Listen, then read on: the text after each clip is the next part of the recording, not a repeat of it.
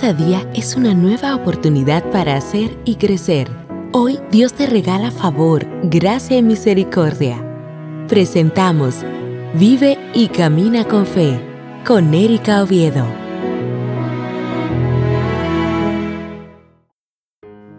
Espejito, espejito. ¿Recuerdas esta frase de la película Blancanieves? Seguro que sí. Quiero que pienses cuántas veces te miras en el espejo. Y cuando lo haces, ¿qué ves? Un estudio señala que la persona promedio se mira entre 8 y 10 veces por día. Otros estudios indican que el número podría llegar hasta 60 o 70 veces si se incluye mirar nuestro reflejo en la vidriera de las tiendas y en las pantallas de los teléfonos móviles. Dios te bendiga, Dios te guarde y te sorprenda. Qué bendición poder conectar contigo nueva vez. Y hoy te traigo esta reflexión. Espejito, espejito. Te comentaba que hay estudios que indican que nos miramos al espejo unas 60 o 70 veces. Cuando se incluye que nos miremos en las vidrieras de las tiendas o en las pantallas de los teléfonos móviles. Y nosotras las mujeres sí que sabemos de eso y más si estamos en nuestros días de periodo, cuando aumenta la frecuencia en que nos vemos en el espejo por miedo a tener algún accidente. Pero ¿por qué nos miramos tanto? La mayoría de los expertos coinciden en que es para verificar nuestro aspecto, en especial antes de reuniones o actividades sociales, tú sabes, para estar impecables. Si algo está mal, si la ropa está arrugada, Queremos arreglarlo y para eso utilizamos el espejo para verificar que todo esté en orden. Y cuando nos vemos en el espejo, por supuesto, queremos arreglar todo, pues ¿qué sentido tiene mirarse en el espejo si no planeamos cambiar lo que está mal? Y claro que un espejo es para ver nuestra apariencia física, porque el espejo no puede reflejar lo que tenemos dentro.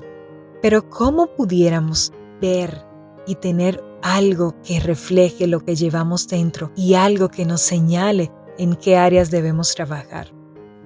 Nuestro espejo es Jesucristo y a través de su palabra vemos las arrugas de nuestro carácter y podemos ver las áreas en las cuales necesitamos algún tipo de arreglo. Cuando vamos a las escrituras, entonces vemos la realidad de lo que somos. Pero no es solo ir y leerla, porque mucha gente hace eso y continúa siendo igual. Hay mucha gente que conoce la Biblia desde la A a la Z y su comportamiento y su vida sigue siendo desastrosa.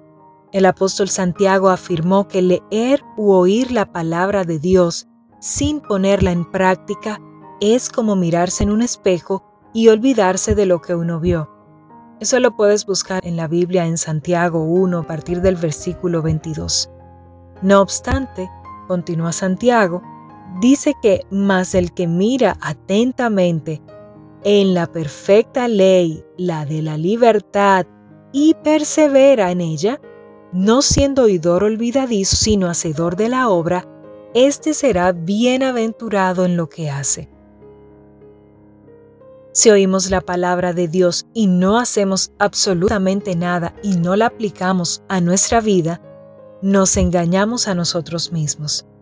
Pero cuando nos examinamos a la luz de las escrituras y obedecemos sus instrucciones y vemos qué necesitamos arreglar y tomamos la determinación de dejarnos acompañar del Espíritu Santo para arreglar, para ordenar cualquier área de nuestra vida que necesite orden, entonces el Señor nos libera de todo lo que nos impide parecernos cada día más a Él.